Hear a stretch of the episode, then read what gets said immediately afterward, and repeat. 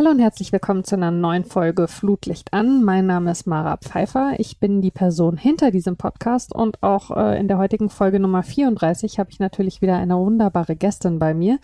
Jennifer Ammann, herzlich willkommen. Freue mich sehr, dass du da bist. Ja, hallo Mara, danke für die Einladung. Sehr, sehr gerne. Ähm, wir schreiben äh, schon eine ganze Weile hin und her so zu deinen äh, Themen und auch zu deinem anstehenden Besuch. Ähm, inhaltlich knüpfen wir so ein bisschen für die HörerInnen, äh, die regelmäßig dabei sind, denen wird das vielleicht auffallen, an, an die Folge, die wir hatten äh, mit dem Christoph Kessel, äh, wo es auch schon mal äh, so sehr aus der Fansicht um das Thema Nachhaltigkeit und Klima ging. Da wollen wir heute mal ein bisschen genauer drauf schauen, auch anhand deiner Forschung. Ähm, bevor wir da ein bisschen stärker noch drauf kommen, vielleicht erstmal zu deinem Hintergrund. Du hast mal dich für eine gewisse Zeit äh, mit den CSR, also Corporate Social Responsibility Abteilungen der Profivereine beschäftigt und auch so ein bisschen mit der Frage, wieso Fans sich zwar sozial und politisch äh, sehr stark engagieren, gerade auch im Stadion, aber Klima jetzt als Thema im Fußball erstmal so ein bisschen nachrangig ist. Kannst du darüber vielleicht ein bisschen was erzählen?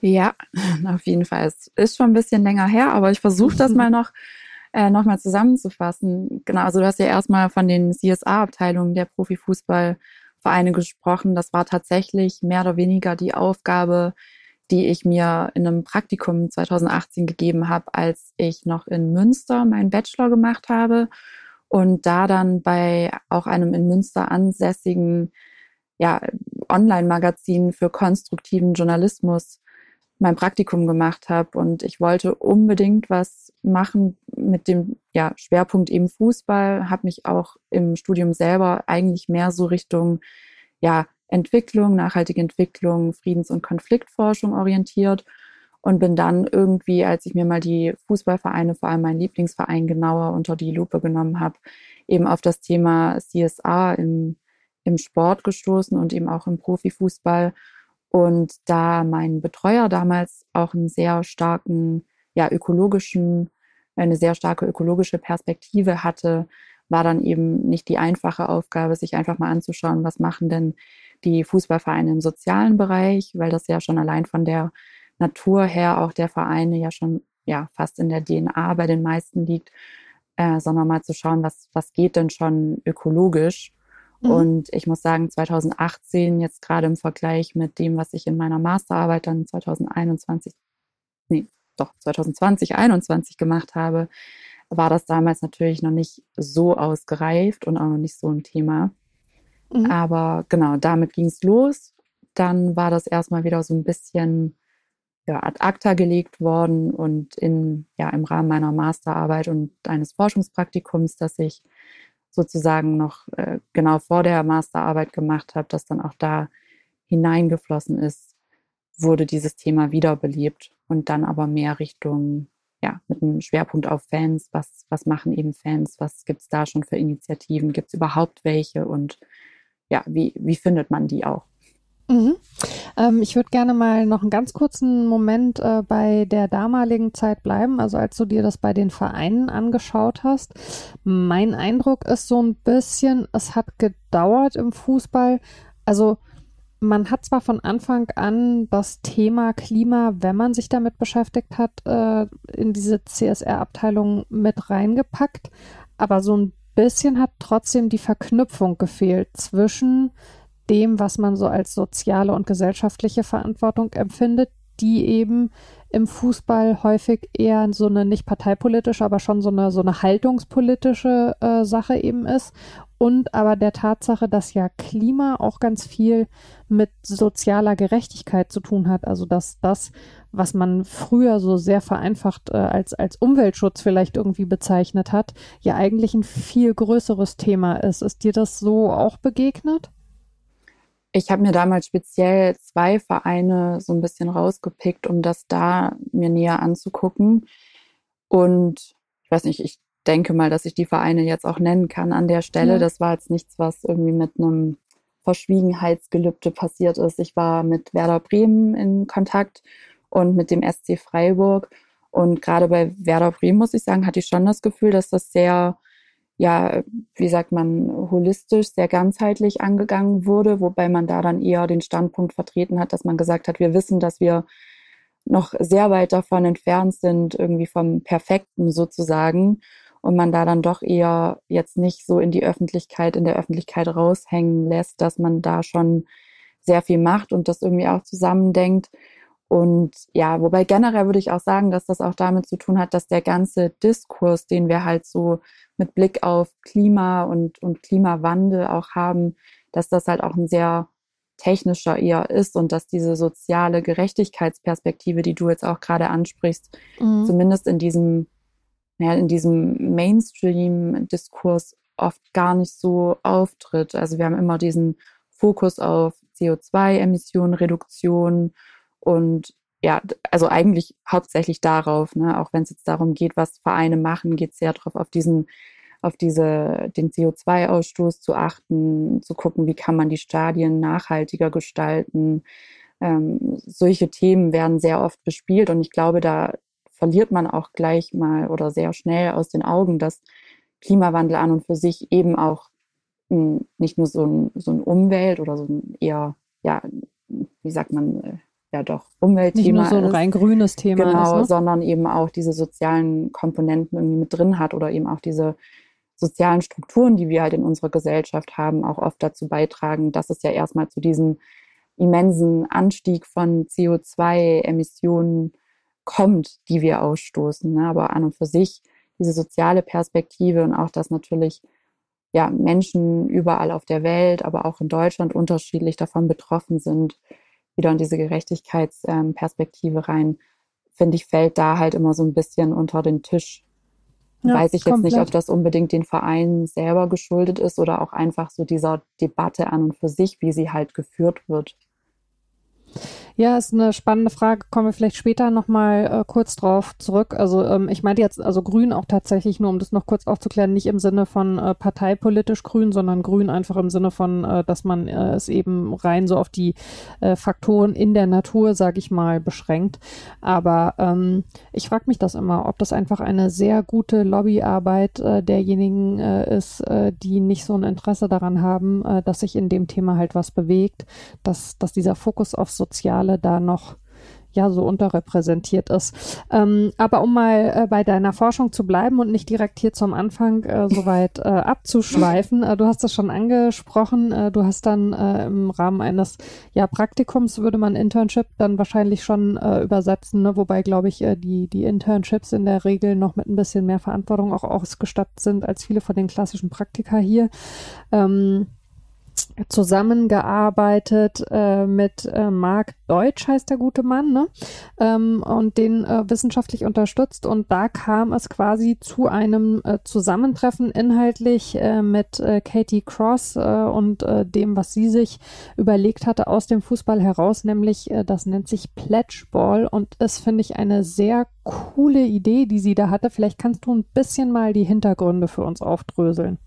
Ja, nee, total gerne. Und zwar ist es vielleicht gar nicht so, ja, so einfach, oder was heißt so, so, wie sagt man, obvious, ähm, so offensichtlich. Offensichtlich, genau. Es ist schwierig, ne? Wenn man im Englischen gelesen und geforscht hat und dann soll man die Sachen jetzt auf Deutsch so erklären, dann bleibt man manchmal in den Begriffen hängen, mit denen man es ursprünglich mal angelernt hat. G genau so ist es. Also dafür ich entschuldige mich schon mal.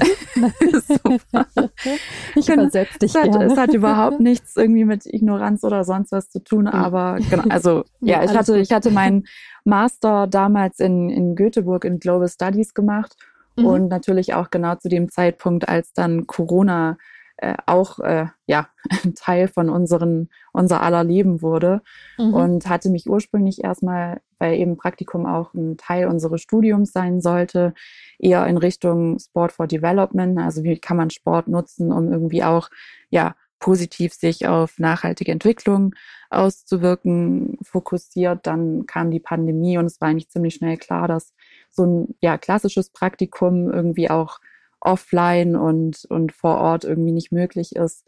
Sehr viele Veranstaltungen wurden dann aber online abgehalten zu diesem Thema.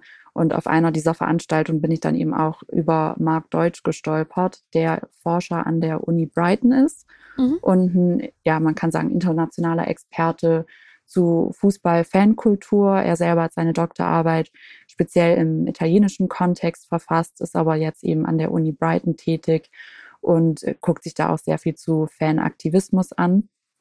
Hatte damals aber noch eine Veranstaltung gehabt, eben mehr in Richtung ja, Football for Peace auch, also tatsächlich wieder eher dieser ja, Football for Good, Football for Development Aspekt und dann hatte ich ihn angeschrieben und habe ihm gefragt, ob es denn möglich wäre, mit ihm Praktikum zu machen. Und ja, erst war er noch so ein bisschen zögerlich, weil er sich halt bewusst war, dass er mich dafür nicht bezahlen kann, weil die Uni dafür keine Ressourcen hatte. Aber ja, ich konnte ihn dann davon überzeugen, dass, dass er mich sozusagen als Praktikantin annimmt und genau hatte ihm erst noch diese Idee da eher in Richtung ja, Entwicklung, nachhaltige Entwicklung und wie man Sport dafür nutzen kann als alternativen Weg, was zu machen. Er hat mir dann aber erzählt, dass er unabhängig voneinander von zwei Personen angesprochen wurde, die ihn gefragt haben, ob er denn nicht irgendwie Lust hätte, was zu Fans und Klimawandel zu machen. Mhm. Das war eben einmal Katie Cross, die du gerade angesprochen hast, die eine Initiative gegründet hat, Pledgeball mittlerweile auch eine, ja, eine in England ansässige gemeinnützige Organisation. Und noch von einer anderen Organisation, die nennt sich Football for Future, die sind ebenfalls in England ansässig und versuchen halt auch durch, durch Workshops, aber auch durch Zusammenarbeit mit Clubs in England, ja, diese, diese nachhaltige, vor allem die ökologische Nachhaltigkeit mehr in den Profifußball reinzubringen. Und ja, ich habe ja vorher schon kurz erzählt, dass ich auch schon mal ein bisschen in diesem Thema ja mich äh, ausgetobt hatte und von dem her war das für mich eigentlich irgendwie eine, eine ganz ja logische logische Geschichte, dass ich da mich jetzt auch einbringen möchte wieder und mhm. hatte auch in meinem Studium zusätzlich zum Schwerpunkt so Friedens- und Konfliktforschung auch den Schwerpunkt nachhaltige Entwicklung und da insbesondere auch das Thema Klimagerechtigkeit beziehungsweise eben eher Ungerechtigkeit und fand das dann sehr spannend. Ja, dann war auch schon eines der ersten Treffenden, die mich Marc mitgenommen hat mit Katie von Pledgeball, die dann von ihrer Initiative erzählt hatte. Und ja, da war eigentlich so meine, meine direkte Reaktion irgendwie, das würde ich gerne auch in meiner Masterarbeit mir genauer anschauen. Die haben, wenn ich ganz kurz zwischengrätschen darf, äh, Mark Deutsch und Katie Cross haben sich auch tatsächlich aber über den Fußball kennengelernt, oder? Die sind irgendwie beide Fans des White Hawk Football Club, habe ich das richtig gelesen, und sind sich da mal über den Weg gelaufen? Jein.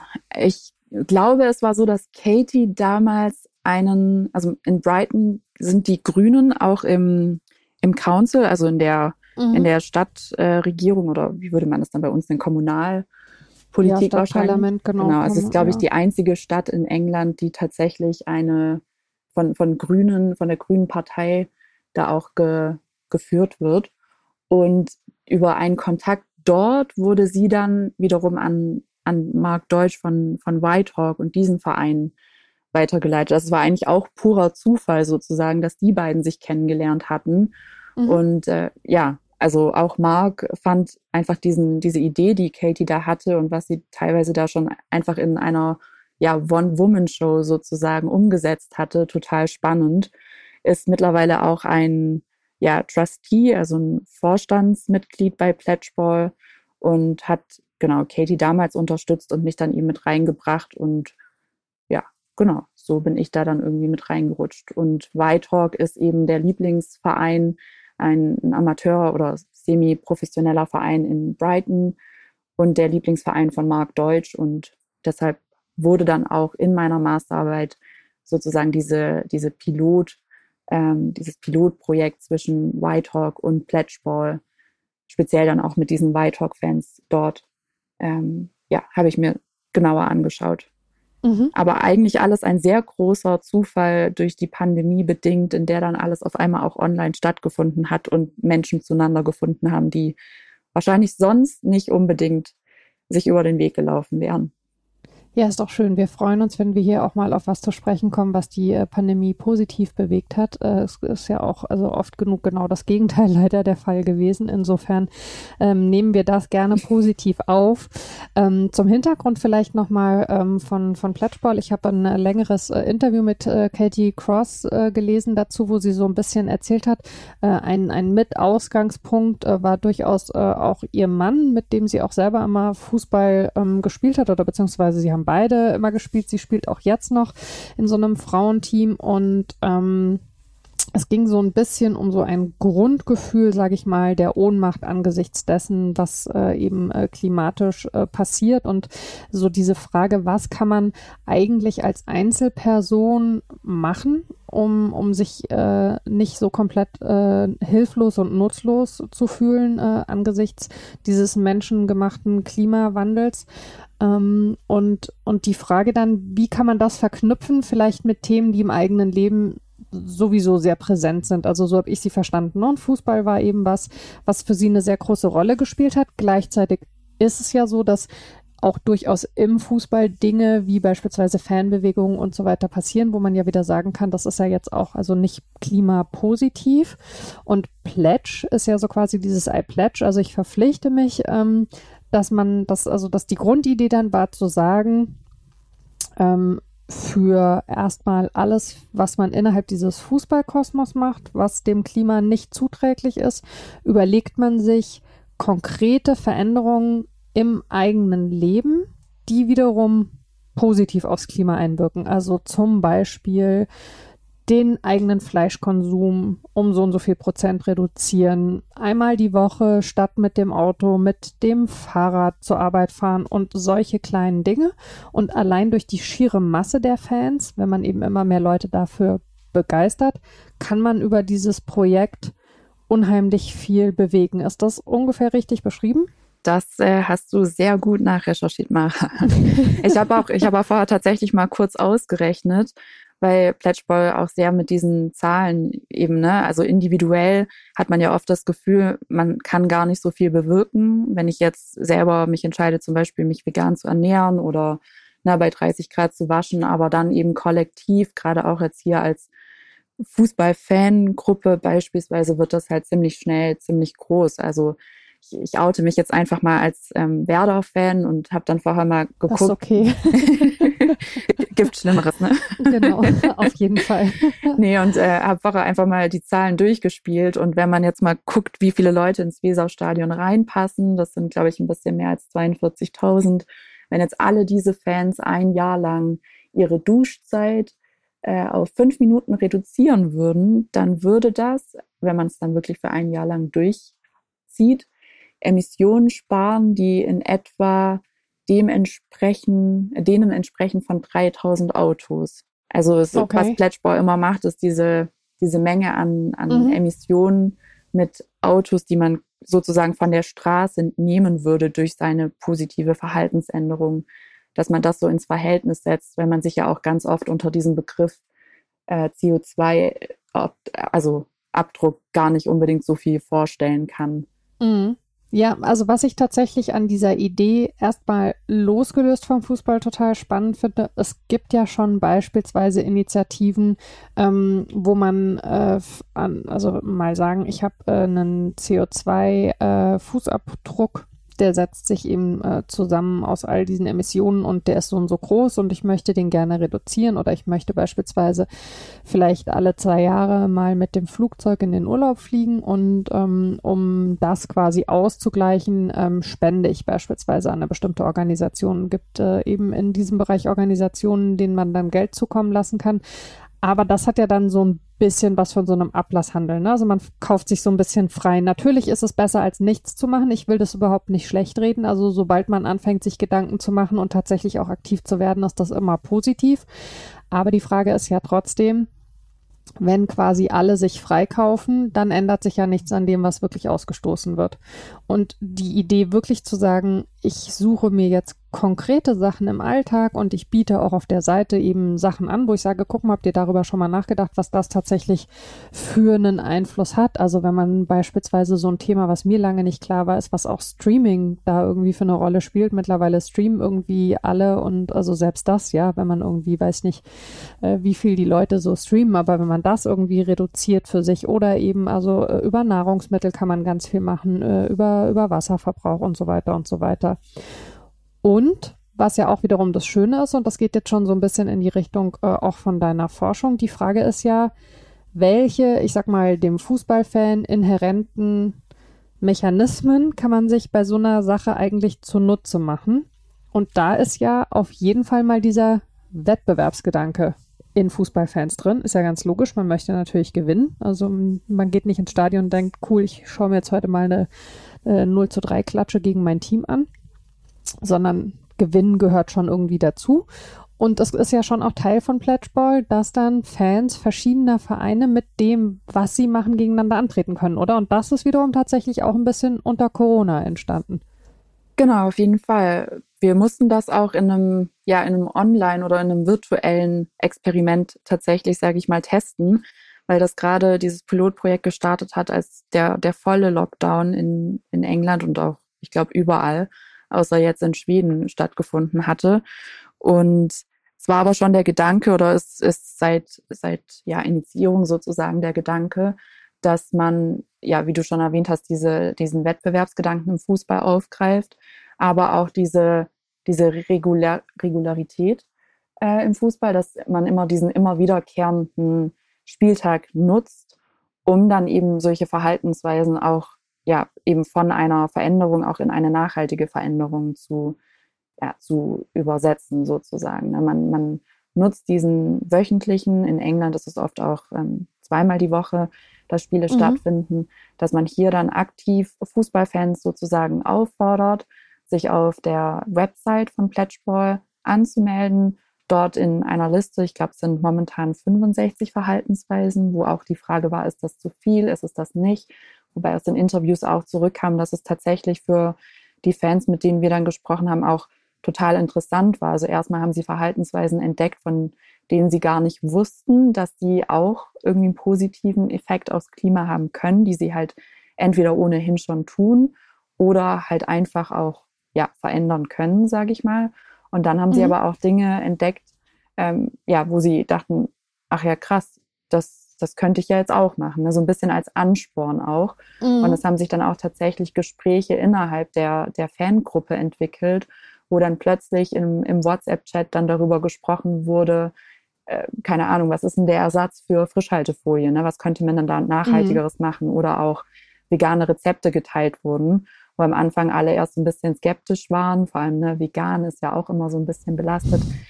Aber es, es war dann tatsächlich so, dass in dieser Gruppe ja eigentlich so ein Safe Space irgendwie geschaffen wurde. Es war jetzt nicht so diese klassische Eco-Warrior-Bubble, sage ich mal, ne, wo man sich schon direkt, wenn man mal fragt, keine Ahnung, was, was kann ich denn anstatt Milch irgendwie als Ersatzprodukt nehmen, schon irgendwie so ein bisschen ja, verurteilt fühlt, sondern es waren halt wirklich Leute, mit denen man sich auch außerhalb irgendwie trifft, ne, auf den, mit denen man sich auf Augenhöhe begegnet, die man irgendwie schätzt. Und ja, also das war total schön zu sehen. Und was dann eben genau dieser Wettbewerbsgedanke, dass man sich dessen zunutze macht, dass ja immer zwei Teams gegeneinander spielen am Spieltag, beziehungsweise noch mehr natürlich.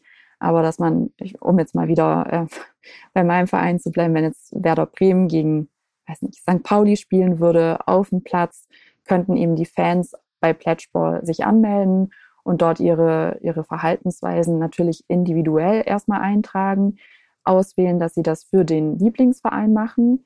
Und dann wird sozusagen diese, diese CO2-Emissionen, die die Fans oder die der Fan, die Fanin einspart, zusammengerechnet und dem Team im Rahmen einer Liga-Tabelle zugute geschrieben. Das heißt, mhm. es könnte jetzt sein, wenn, wie letztes Jahr ja leider geschehen, Werder Bremen zwar absteigt, also in der offiziellen Tabelle, könnten sie aber bei Pledgeball dann immer noch Meister werden, wenn eben die Fans da ja, zahlreich sozusagen sich verpflichten, ähm, positive Verhaltensweisen oder fürs, fürs Klima ähm, gute Verhaltensweisen durchzuführen, beispielsweise eben auch Fleischkonsum zu halbieren oder, wie du vorher schon angesprochen hast, mit dem Fahrrad zur Arbeit zu fahren. Genau, können Sie in dieser Tabelle eben immer noch ganz oben mit dabei äh, gegen die großen Vereine oder größeren Vereine, angeblich großen Vereine, gewinnen. Du hast das so schön gesagt. Ähm, dass das Wort vegan ja im Prinzip schon belastet ist, ist ja eigentlich also absurd, dass man Leuten, äh, die versuchen, was zu einer besseren Welt äh, beizutragen, das tatsächlich ja gesellschaftlich an, an gewissen Stellen fast so ein bisschen um die Ohren haut, also dass das sowas geworden ist, worüber sich andere dann irgendwie lustig machen, ähm, ist diese, diese Gruppe der Fans da vielleicht auch ein guter Gegenpol, also dass man eben das Gefühl hat, du hast gerade das Wort Schutzraum, glaube ich, benutzt, dass man eben in einem, in einem geschützten Raum zusammen ist und sich diesen Themen widmen kann und das plötzlich dann eben positive Reaktionen hervorruft, die man vielleicht bisher mit diesen Themen nicht unbedingt assoziiert hat?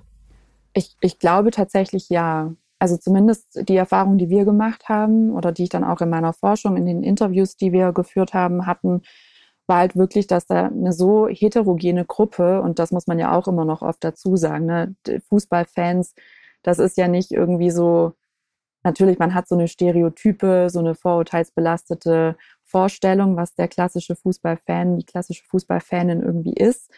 Aber das ist ja auch ein ganz heterogenes Gemisch von Menschen, die von Absolut, den unterschiedlichsten ja. Hintergründen zusammenkommen. Ne? Und ich glaube, das ist auch so ein bisschen der Charme, weil ganz viele von den Leuten, die werden wahrscheinlich sich schon abseits des Felds oder des Stadions irgendwie auch fürs Klima einsetzen, vielleicht auch bei Fridays for Future Demos sein. Aber ganz viele andere werden das halt nicht und die sind dann vielleicht auch eher abgeschreckt von diesem Aktivismus, der halt sonst stattfindet oder von diesen äh, gängigen Klimainitiativen. Und ja, dass man dann einfach auch mal irgendwie durch so eine, durch so einen Wettbewerb, durch so eine kleine Challenge, wie sie Pledgeball ja eben im Prinzip den Fans bietet, auch mal dazu kommt, mit so Sachen überhaupt zu experimentieren. Ne? Das waren auch wirklich Fans dabei, die dann gesagt haben, boah, ich habe das bisher nie gemacht, aber jetzt, also klar, man hat sich mal so überlegt, aber gerade auch dieses Beispiel vegan wurde halt öfters genannt, dass dann einige gesagt haben, ja, wenn ich das zu meinen Freunden so gesagt hätte, ich mache das einfach mal so, die hätten mich irgendwie schief angeguckt. Aber als ich denen dann gesagt habe, ich mache das jetzt für den Club, ne, dass man so diese, ja, für, für manche war es wahrscheinlich auch so eine Entschuldigung oder so eine Rechtfertigung, mhm. warum sie das jetzt machen. Aber man hatte halt einen Grund. Und für viele war dieser Grund dann eben gut genug, dass man das jetzt mal gemacht hat, eben für den Club. Und dann hat man halt festgestellt, ach, so schlimm ist das ja gar nicht. Das schmeckt ja, ja tatsächlich auch, ne? Und, und dass ich brauche gar keine tote Kuh auf dem Teller. Genau. Und, und eine Person meinte dann tatsächlich auch, äh, ja krass, also mir ging es halt auch besser, ne? weil wir haben natürlich dann auch so ein paar Wochen später nochmal nachgefragt, wie, wie ging es euch, wie ging es euch, wie habt ihr das so wahrgenommen? Führt ihr diese Pledges denn noch durch? Und dann war von vielen die Antwort, ja, auf jeden Fall. Also wir haben halt auch wirklich festgestellt, gerade mit dieser Ernährungsumstellung, aber auch andere Dinge, dass sie entweder irgendwie Geld eingespart haben, dass sie sich persönlich irgendwie fitter, gesünder gefühlt haben, solche Sachen. Das ist ja ganz oft ist ja Veränderung generell, aber gerade auch mit Blick jetzt aufs Klima, ist es ja oft wird immer von Verboten gesprochen oder man darf nicht mehr fliegen, man darf nicht mehr Fleisch essen, man darf dies, man darf jenes nicht mehr. Und es ist ja immer so, diese Veränderung eigentlich immer so negativ konnotiert und man, keine Ahnung, einem stellen sich schon so die, die Haare auf, wenn man nur dran denkt, man, man darf jetzt wieder irgendwas nicht. Aber dass dann die Leute einfach festgestellt haben, hey, Moment mal, Veränderung ist ja gar nicht unbedingt schlimm. Ne, das kann ja sogar was sein, was Spaß macht. Und vor allem, wenn wir es halt in, im Rahmen dieser, dieser Fangruppe irgendwie gemeinsam machen. Ne? Ich muss das nicht alleine machen, sondern man stellt plötzlich fest, ach, äh, die Person, die neben mir irgendwie in der Fankurve steht, die macht das ja auch. Dann ist das ja. auf einmal was ganz anderes, wie wenn es dann heißt, ja, solange ich das ja nur als einzige Person mache, hat das ja sowieso keinen Nutzen, dann kann ich es auch gerade lassen. Und äh, also es haben sich wirklich total witzige Situationen dann ergeben, dass Leute echt dann dachten so, krass, also dann, dann kann ich ja jetzt noch viel mehr machen ne? oder ganz andere Dinge tun, die ich bisher in meinem Leben nicht verändern wollte, weil ich einfach zu bequem war. Also, also es waren wirklich tolle Gespräche auch. Ja, das glaube ich. Es gibt da ja im Framing einfach ähm, eine totale Konzentration auf dieses Du musst verzichten. Ne? Also es wird viel weniger eben erzählt über dieses, äh, das kannst du vielleicht auch dazu gewinnen. Ich glaube, das alleine macht schon einen riesen Unterschied. Und was ich ähm, sehr spannend fand, so von, von deinen ähm, Forschungsergebnissen, äh, war, ähm, dass äh, du geschrieben hast, sowohl Leute, die in dem Thema eben sich also schon länger beschäftigt haben, als auch quasi Neueinsteiger, ähm, haben sich beide sehr stark angespornt gefühlt, ne, durch dieses System. Hast du das so erwartet? Ich hatte tatsächlich gar nicht so viel erwartet.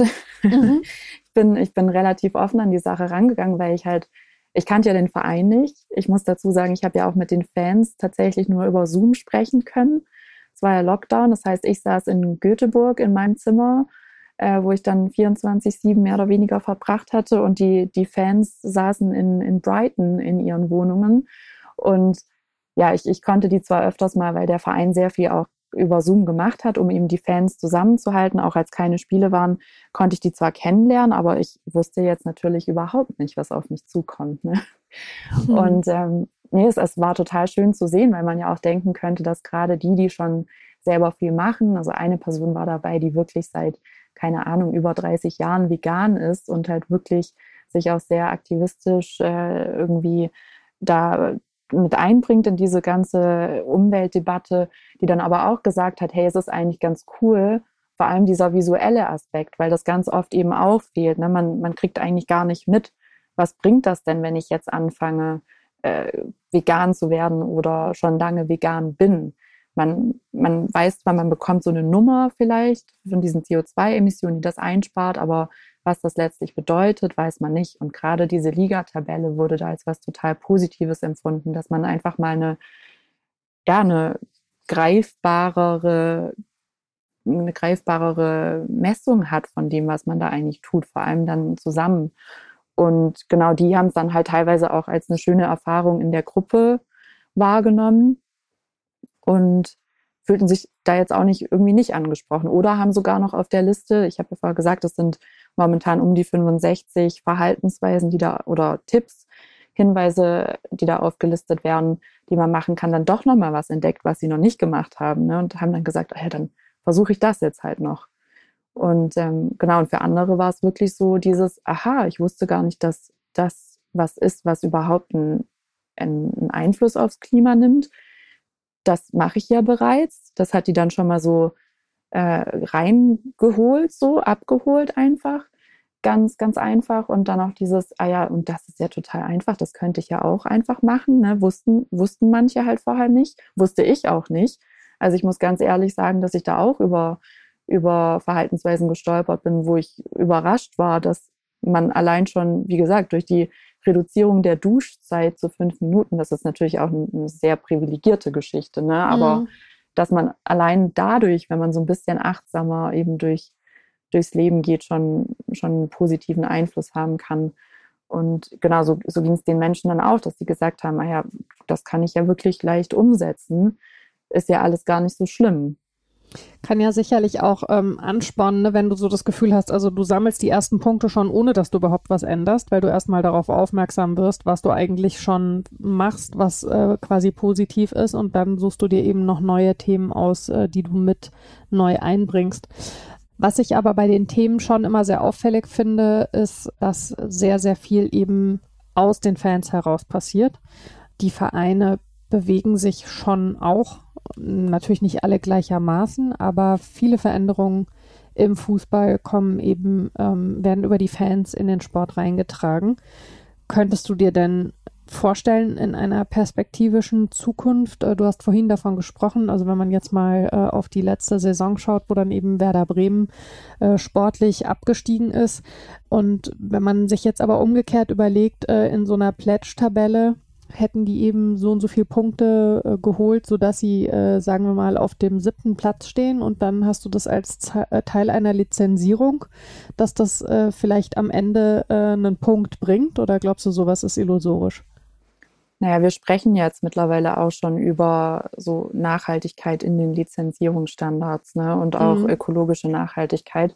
Ich bin da noch sehr skeptisch, es ist ja, glaube ich, auch noch, soweit ich weiß, nicht richtig ausgereift, wie das dann aussehen würde. Ich wäre tatsächlich sehr glücklich darüber, wenn, wenn solche konkrete Sachen, ob das jetzt Fans sind oder ob das dann vielleicht auch Mitarbeiter im Verein oder der Verein als, als Ganzes. Ne? Man kann ja nicht, ist ja auch so einfach zu sagen, die Fans, äh, wir, wir wollen, dass die Fans sich jetzt eben umweltbewusst äh, bewegen, umweltbewusst verhalten. Da, da gehört der Verein als Ganzes natürlich auch dazu. Ne?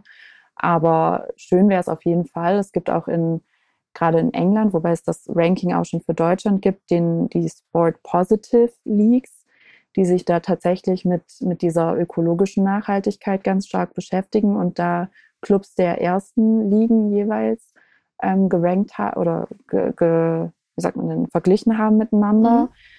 Da ist es natürlich auch noch nicht so, dass das dann ins, in, ins Lizenzierungsverfahren irgendwie mit, mit einbezogen wird, aber wäre vermutlich der bessere Schritt, als wenn jetzt da so im stillen Kämmerchen irgendwie diskutiert wird und was komplett Abstraktes dann dabei rauskommt, ähm, was, was vielleicht dann wieder, ich sage mal in Anführungszeichen, nur darauf dann zurückgreift, auf diesen CO2-Fußabdruck, dass der irgendwie reduziert wird. Ne?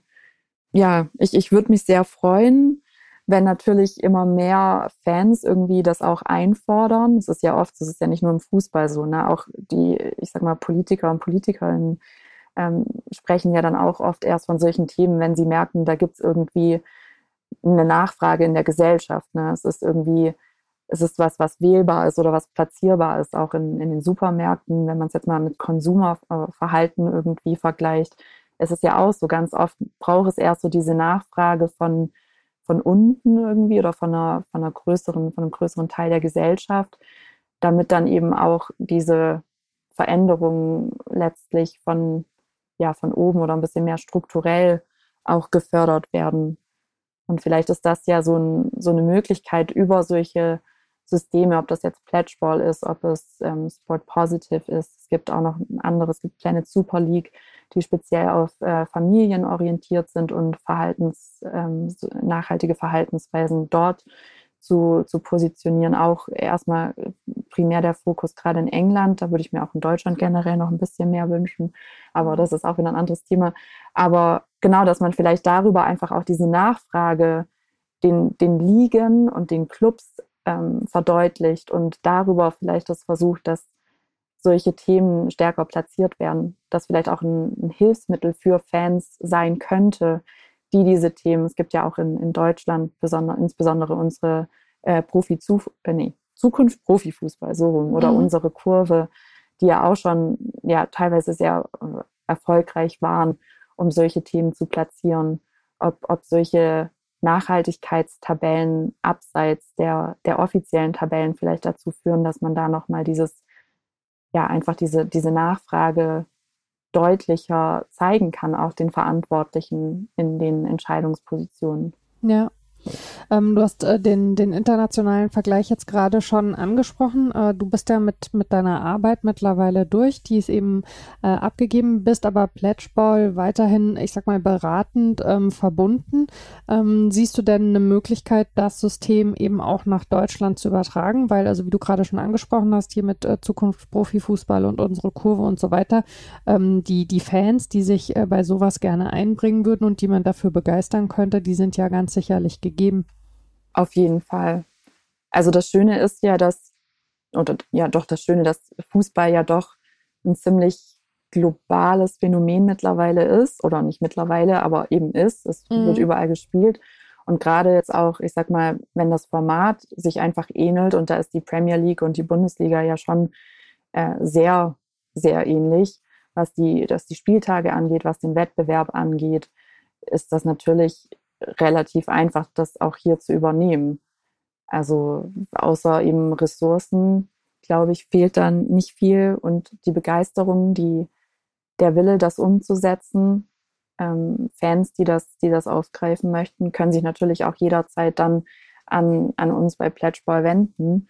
Genau, ich bin, mhm. ich bin weiterhin da noch ähm, ja als, als, sage ich mal, so ein bisschen wissenschaftlich beratend da zum Beispiel auch die Ergebnisse, die wir damals in meiner Masterarbeit herausgefunden haben, die wurden dann eben auch in die weitere Entwicklung der Strategie mit eingebunden. Ich habe damals auch viel im Bereich Klimakommunikation was da schon alles in der Forschung vorhanden ist, ähm, ja, weiter reingeschaut und das eben mit der, mit der Forschung zu Fußballfans verknüpft, dann eben auch unsere empirischen Daten und das ist halt auch der Gründerin Katie total wichtig, dass das halt auch alles irgendwie wissenschaftlich, ähm, wissenschaftlich ja erwiesen ist, dass das auch wirklich, wirklich ein, ein, ja, einen Effekt, einen positiven Effekt irgendwie hat. Weil es gibt so viele, so viele Maßnahmen, gerade auch im Bereich Klima, äh, und es kommen auch immer mehr. Also es ploppen gefühlt ständig irgendwelche Organisationen, irgendwelche Kampagnen auf. Und dann ist natürlich auch wichtig zu gucken, dass das, was halt dann auch gemacht wird, irgendwie ja nachhaltig ist tatsächlich, weil so viel Zeit haben wir ja auch nicht mehr, um, um da, da nochmal das Ruder rumzureißen, wenn das überhaupt noch möglich ist. Und ja, deshalb ist es halt total wichtig, finde ich auch, dass solche Organisationen, da bin ich auch total dankbar dafür, dass es diese Organisationen gibt, die halt gerade diesen Schwerpunkt dann auch auf die, auf das, was in der Wissenschaft schon bekannt ist oder nicht nur in der Wissenschaft, aber auch eben in der Praxis, welche, welche Best Practice Beispiele es da eben gibt, dass es da Organisationen gibt, die da eben sehr stark den Fokus auch drauf legen, diese Erkenntnisse mit einzubeziehen. Und das ist eben auch die Rolle, die ich ähm, sozusagen bei unter anderem Pledgeball auch noch weiter einnehme.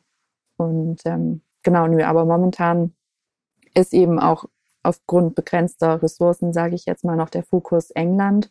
Aber so der langfristige Plan wäre natürlich, das dann irgendwie ja überall einzuführen. Mhm.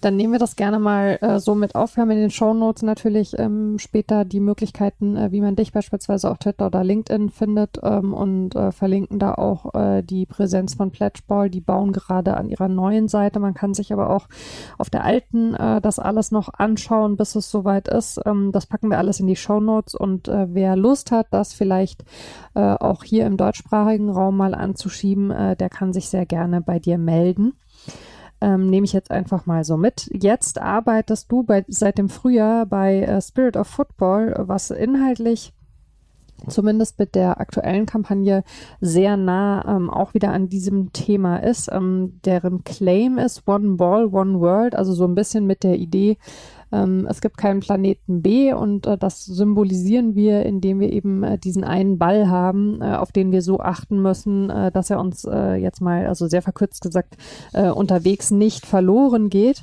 Ähm, zu jeder Fußball-Weltmeisterschaft wird der Ball von Battersea London, wo das erste Spiel nach den FA-Regeln stattgefunden hat, auf Reisen geschickt zur Location der WM dieses Mal ist es auch zum ersten Mal so, ähm, dass beide Weltmeisterschaften, also beide Fußball-Weltmeisterschaften angefahren werden, sprich oder angeflogen, sprich äh, im, im Winter die Weltmeisterschaft der Männer in Katar und ähm, im äh, Sommer nächsten Jahres dann die Weltmeisterschaft der Frauen in Australien und Sydney. Kannst, ach Quatsch, Entschuldigung, in Australien und Neuseeland. Sydney ist in Australien. Ähm, äh, vielleicht kannst du mal ein bisschen was äh, zu den Hintergründen äh, erzählen. Genau, ich total gerne, aber erstmal noch eine kleine Korrektur. Es oh, wurde, gerne. es wurde, ich weiß gar nicht wann, aber auf jeden Fall entschieden und da bin ich eigentlich auch fast froh drüber, dass wir die Männer-Weltmeisterschaft ähm, in Katar so ein bisschen außen vor lassen. Also wir nehmen zwar zur Kenntnis, dass die stattfindet, aber gerade eben weil das Thema der diesjährigen oder jetzigen Ballreise Klima ist, Klimawandel und auch ja, Klimaschutz, ähm, wurde dann eben ja aus, aus unterschiedlichen Gründen, ich glaube, die müssen wir jetzt nicht mehr diskutieren, warum Katar nee. da eventuell nicht unbedingt äh, als Best Practice Beispiel, auch wenn es, ich glaube, the most sustainable World Cup oder so sein soll auf dem Papier. Aber ja, genau, wir äh, haben uns da entschlossen, eben dann eher den, den Fokus auf die Frauenfußball-WM zu legen. So ah, okay, das ist ja interessant. Das habe ich aber dann tatsächlich äh, großflächig überlesen. Das tut mir leid. Ich, ich glaube, ähm, das steht tatsächlich. Ich weiß auch nicht, ob das schon irgendwo so offiziell kommuniziert okay. wurde. Also das ist, glaube ich, dann eher. Dann tun wir es jetzt hier. genau. ja. Also da hatte ich auch, ich habe ähm, mit Spirit of Football so ziemlich zeitgleich auch Kontakt dann gehabt. Da hat nämlich der Gründer Andrew Aris, der ist Neuseeländer, heißt, es mhm. wird für ihn tatsächlich ein auch ein Heimspiel. Heimspiel. ähm, der hatte nämlich Kontakt mit Katie Cross und Katie Cross hatte mich dann ja, ich, ich habe sie im November 2020 kennengelernt und ich glaube, Andrew habe ich dann im Dezember 2020 kennengelernt, weil die beiden sich damals auf einer Konferenz kennengelernt hatten und Andrew eben damals auch schon die Idee von dieser Ballreise im Kopf hatte. Man muss dazu sagen, The Ball, uh, wie sich das Ganze nennt, ist nur ein Projekt von Spirit of Football, das jetzt aber, ich meine, es ist die sechste Reise ähm, zu, dem, zu den Weltmeisterschaften ist. Das heißt, alle vier Jahre wird ein Ball, bisher war es eben ein Ball, äh, mhm. auf Reisen geschickt, ähm, reist durch unterschiedliche Länder in das, in, die Aus, in das Austragungsland der Weltmeisterschaft und macht auf dieser Reise auf ja, soziale Themen, soziale Ungleichheiten aufmerksam. Das waren bisher Themen wie ähm, Inklusion, die bespielt wurden, Integration, gerade auch als das mit den, äh, mit der, ja, wenn man es so nennen möchte, Flüchtlingskrise ne, 2015 so akut war. Genau solche Themen wurden eben bisher sich da angeschaut.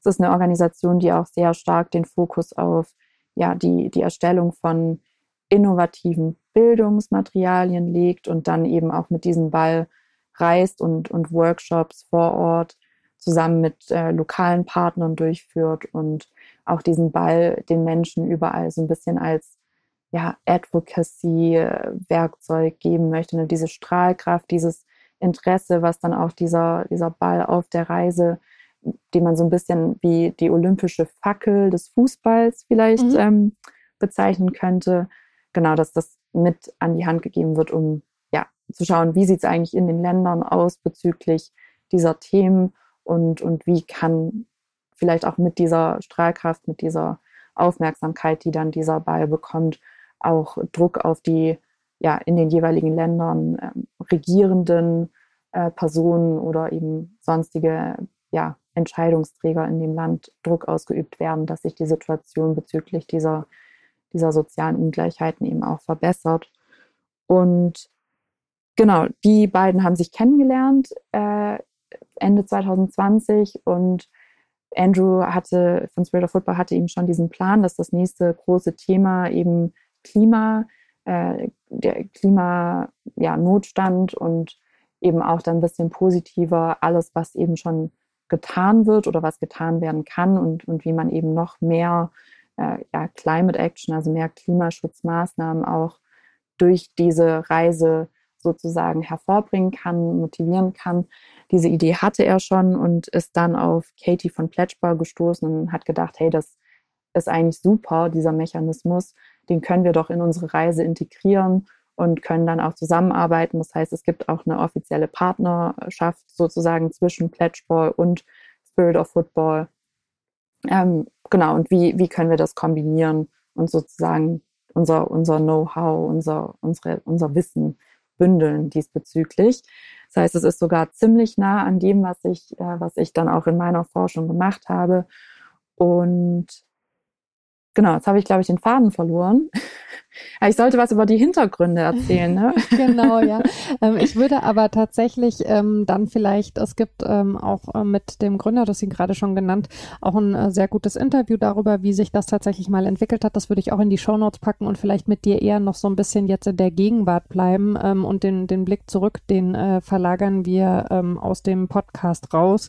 Ähm, was mich total abgeholt hat, war dieses äh, wundervolle Video, Video, ähm, wo äh, Menschen unterschiedlicher Herkünfte, unterschiedlichen Alters und so weiter ähm, eben sagen, zu welchem Club sie gehören und äh, dass sie äh, Climate Action unterstützen. Du bist da auch mit dabei.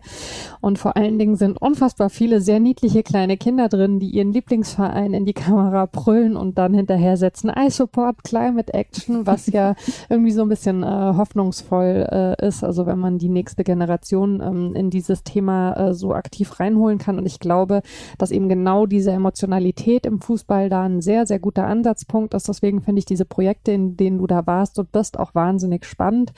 Aber eine Frage, die sich ja natürlich aufdrängt, ist, wie lässt sich das denn miteinander verbinden? Du hast es gerade schon angesprochen und finde ich auch dann eigentlich eine tolle Konsequenz, dass man sagt, also man muss das mit Katar ein bisschen anders abhandeln, weil es eben sowas von überhaupt nicht nachhaltig ist, was da passiert.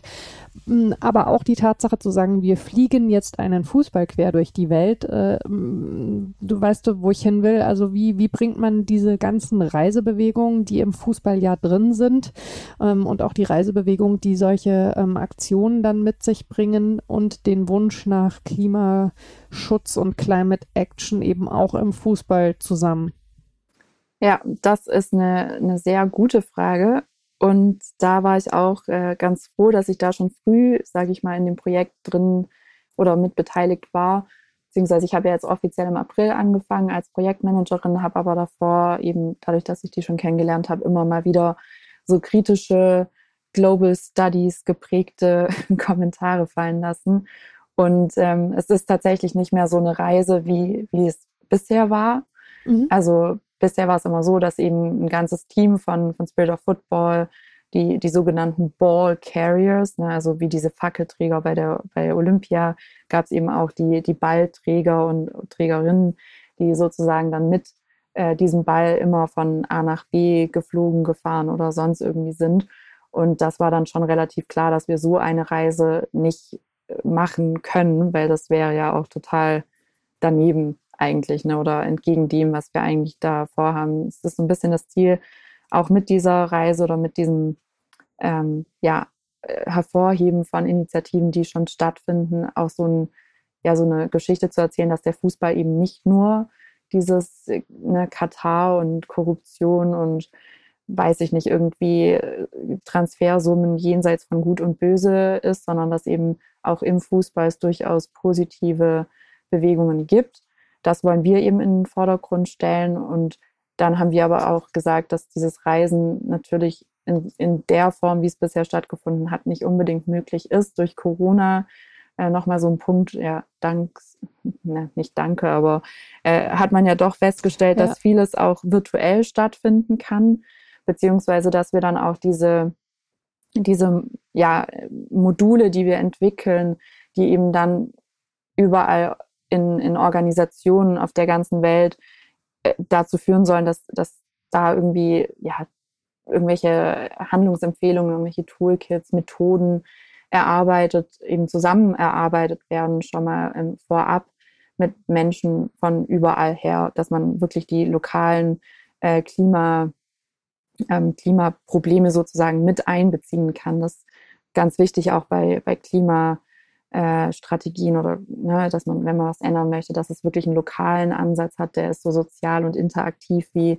wie nur möglich, dass man wirklich die Menschen auch abholen kann. Also keine Polarbabys irgendwo, ähm, die sind zwar auch süß, aber betreffen ja dann doch eher nur einen kleinen Teil der Bevölkerung, aber dass man hier schon ja dieses Virtuelle eben nutzt, um ja, mit Partnern weltweit zusammenzuarbeiten und dann eben auch sagt, okay, wir gucken, wo ist es wirklich sinnvoll. Natürlich ist dieser, dieser direkte Kontakt, ne, offline und vor Ort, natürlich was anderes als online, aber dass man eben nicht mehr diese komplette Reise begleitet, sondern dann auch oft versucht, eben über einen möglichst klimaneutralen Weg ähm, diese, diesen Ball, es wird auch nicht nur ein Ball geben, man muss auch zu dem Ball sagen, dass der nachhaltig produziert wird, wahrscheinlich von, von einer Organisation in Kenia, die heißen äh, Alive and Kicking.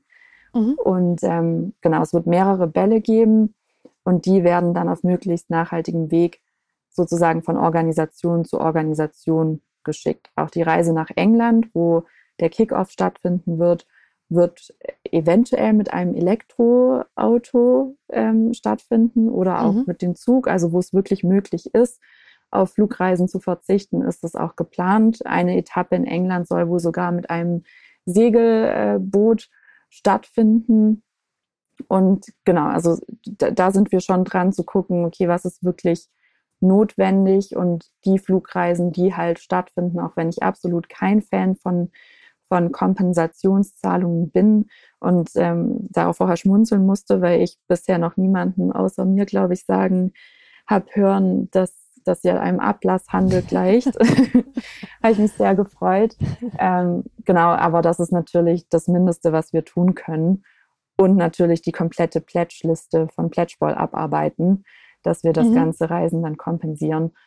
Ähm, genau, aber ich glaube, das ist halt auch was, was dazugehört zu diesen ganzen Verhaltensänderungen oder zu dieser der Reise, auf der wir uns ja alle befinden, ne, zu mehr ökologischer Nachhaltigkeit, dass halt manche Strukturen sich auch nicht so einfach ändern lassen und dass man da aber dann halt auch wirklich transparent sein muss, ehrlich sein muss, dass man eben auch bei so einem Projekt dann vor Herausforderungen steht und dann aber halt auch nicht so dieses, ja, wir machen alles perfekt äh, in, in die Geschichte irgendwie reinpackt, sondern vielleicht auch gerade dieses, dieses Problem, das wir jetzt auch haben mit dem Reisen und mit diesem, wie schaffen wir das irgendwie durch den Fußball auch eine Plattform zu schaffen für ja, Menschen überall auf der Welt, die sonst an diesem Diskurs gar nicht beteiligt sind, ne?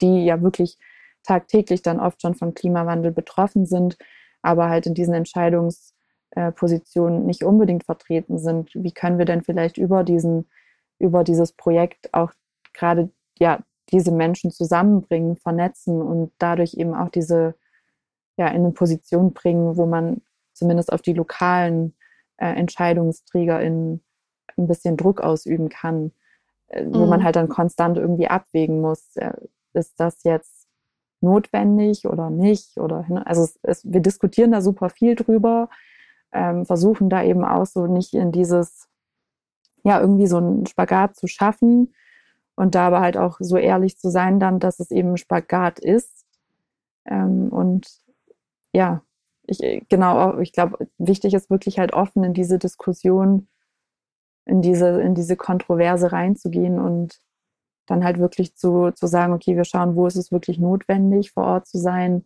wie viele Leute müssen wirklich hin, was kann von Organisationen vor Ort durchgeführt werden. Spirit of Football ist auch äh, Mitglied bei Common Goal.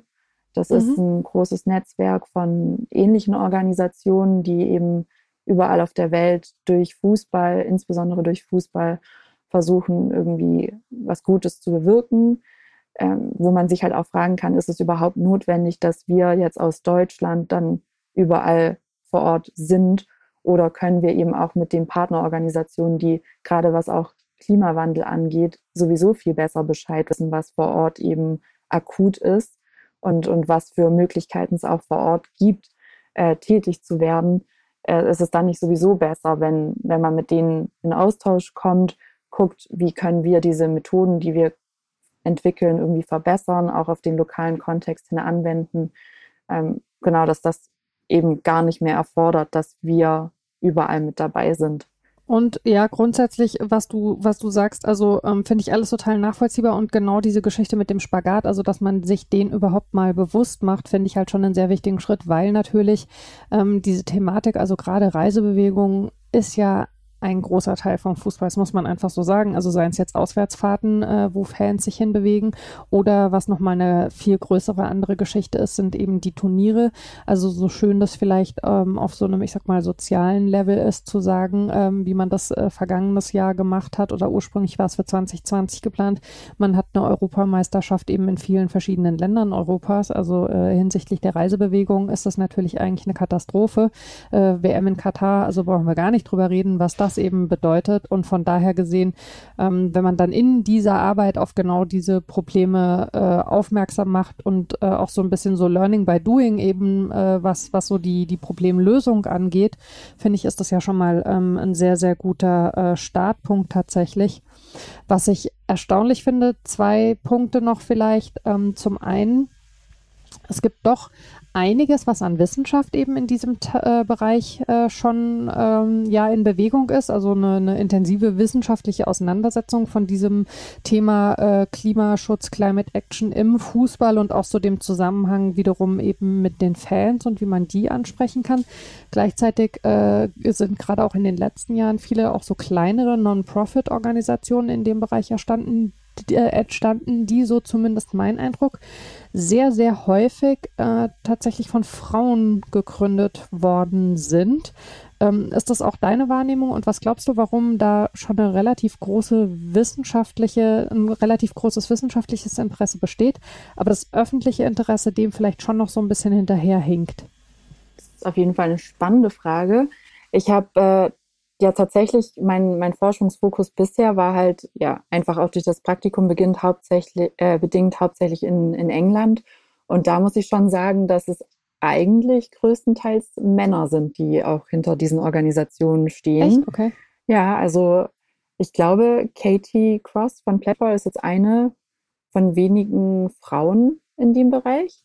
Ähm, ich hatte ein Interview mit ihr gefunden, ganz kurz als Einwurf. Das war tatsächlich auf einer Seite, die Frauen, die hinter solchen äh, Non-Profit-Organisationen im Klimabereich stehen, vorgestellt haben. Vielleicht hat sich dadurch dann dieser Eindruck irgendwie breit gemacht, aber du würdest das jetzt so in der Gesamtheit eher nicht so empfinden? Genau, nee. Ich, das war, glaube ich, auch tatsächlich auf der Seite von Green Sports Blog wahrscheinlich. Das kann gut sein. Da, da hatte nämlich der, der ähm, Autor des Blogs nämlich extra so eine Reihe gemacht, weil es eben so wenige Frauen gibt in dem ah. Bereich und hat dann eine Reihe gestartet mit äh, Women in, ich weiß nicht mehr, wie er es genau genannt hatte. Mhm. Ähm, genau, also generell ist es natürlich, also schon so, ich wenn, bin ich jetzt nicht tief genug drin, aber dass in dem Bereich Nachhaltigkeit schon vermehrt auch Frauen interessiert sind. Jetzt in dem Bereich Fußball und Nachhaltigkeit würde ich fast sagen, dass da schon Frauen auch immer noch so, ja, ich möchte nicht sagen Randgestalten sind, aber es schon vermehrt Männer sind in dem Bereich. Mhm. Also zumindest jetzt gerade in dem, in dem englischen Kontext, in dem ich mich bewegt habe. Und zum Thema Forschungsinteresse. Also es gibt sehr viel Wissenschaft oder wissenschaftliches Interesse oder ja, sehr viel Forschung zu, wie kommuniziert man Klimawandel erfolgreich mit unterschiedlichen Gruppen. Also das gibt es schon meines Wissens nach ist das jetzt, was ich gemacht habe, tatsächlich das erste Mal äh, dieser Versuch, dieses Wissen über, okay, generell unterschiedliche Gruppen von Menschen, wie kommuniziert man, wie platziert man das Thema, sodass auch wirklich ja, Menschen abgeholt werden und das auch dazu zu Verhaltensänderungen dann führt und auch letztlich zu dieser Akzeptanz, dass, naja, um, um wirklich Klimawandel bekämpfen, falls das noch möglich ist zu können, halt auch diese, ja, diese größeren gesellschaftlichen Transformationen notwendig sind. Ähm, was, was kann man da machen? Also das ist sehr gut. Da war ich selber total überrascht und ein bisschen, ja, fast schon, naja, nicht geschockt, aber wo ich mir dachte, wir wissen so viel, wir wissen, was funktioniert und was nicht funktioniert. Warum wird es dann in der Praxis nicht umgesetzt? Ähm, dieser, dieser Link mit, mit Fußball hat zumindest in dem Bereich jetzt noch nicht so ganz stattgefunden. Also da mhm. war ich, glaube ich, noch relativ frisch dran. Ähm, es gibt natürlich super viel Forschung zu, zu Fußball generell oder auch zu Fanaktivismus. Ähm, jetzt auch noch nicht so ganz in dem, in dem Klimabereich. Aber genau, also das, das Forschungsinteresse ist da und Nachhaltigkeit natürlich generell auch. Und ähm, ja, aber Nachhaltigkeit allgemein würde ich sagen, Frauen definitiv. Jetzt im Fußballbereich, aber das ist wahrscheinlich auch ein naja, Problem des Fußballs, wenn man das mal so sagen darf. Ist, darf ist oder Frau ähm, ist, denke ich, schon noch stärker äh, männlich dominiert sozusagen. Aber in meiner Erfahrung jetzt auch äh, in den letzten Jahren würde ich mal behaupten, dass es äh, überhaupt nicht schadet, äh, da mehr Frauen reinzuholen. So, das lasse mhm. ich jetzt mal unkommentiert oder größtenteils unkommentiert stehen, aber ähm, ja, Genau, das ich würde sagen, regelmäßige HörerInnen des Podcasts äh, können damit äh, ungefähr was anfangen, ähm, in was für eine Richtung wir da beide wahrscheinlich uns gedanklich gerade bewegen. Ähm, ich würde ähm, an der Stelle fast schon Schluss machen wollen, aber zumindest tatsächlich dieses Thema äh, abrunden. Ähm, wir haben jetzt hier schon eine prall gefüllte äh, Stunde hinter uns und auch wenn ich in der letzten Folge ausnahmsweise mal deutlich über die Stunde rausgeschossen bin, weil wir uns so festgequatscht haben, haben wir uns das eigentlich ja mal so als Ziel gesetzt, also dass der Podcast auch noch eine Länge hat für Leute, die so sagen, mehr als eine Stunde kann ich eigentlich nicht. Die gibt's ja auch. Ähm, eine Sache würde ich aber tatsächlich gerne mit einem harten inhaltlichen Break äh, noch fragen. Und zwar ähm, bist du auch aktiv, warst du vor einer Weile, wenn ich das richtig gesehen habe, auch schon mal über ein Praktikum und bist das mittlerweile ähm, aber wieder oder warst das die ganze Zeit im Verborgenen in der Women's International League for Peace and Freedom. Ähm, kannst du vielleicht mal noch zwei, drei Sätze zum Abschluss dazu sagen, was sich dahinter genau verbirgt und inwieweit vielleicht sich diese beiden Themen, in denen du da so äh, drin steckst, auch irgendwo inhaltlich berühren bei dir? Ja, das ist äh, tatsächlich ein Cut. nee, genau, ich habe, äh, ich glaube, vorher schon mal kurz erwähnt, dass so meine Schwerpunkte eigentlich immer so ein bisschen ja, Konfliktforschung, Entwicklungspolitik, äh, so ein bisschen in die Richtung, aber eben auch immer irgendwie die Verbindung zu Sport waren.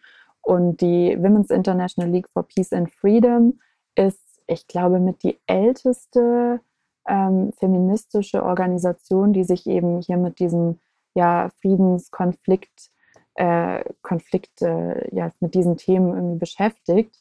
Und bin da tatsächlich auch, äh, ja, wieder mal über eine wegen Corona online stattfindende Veranstaltung äh, dazugekommen. Also erstmal war die Organisation selber auch immer wieder Teil meines Studiums, äh, weil wir uns da auch sehr viel mit ja, feministischer, mit feministischen Perspektiven, auch gerade im Bereich Konflikt, Friedens- und Konfliktforschung beschäftigt haben.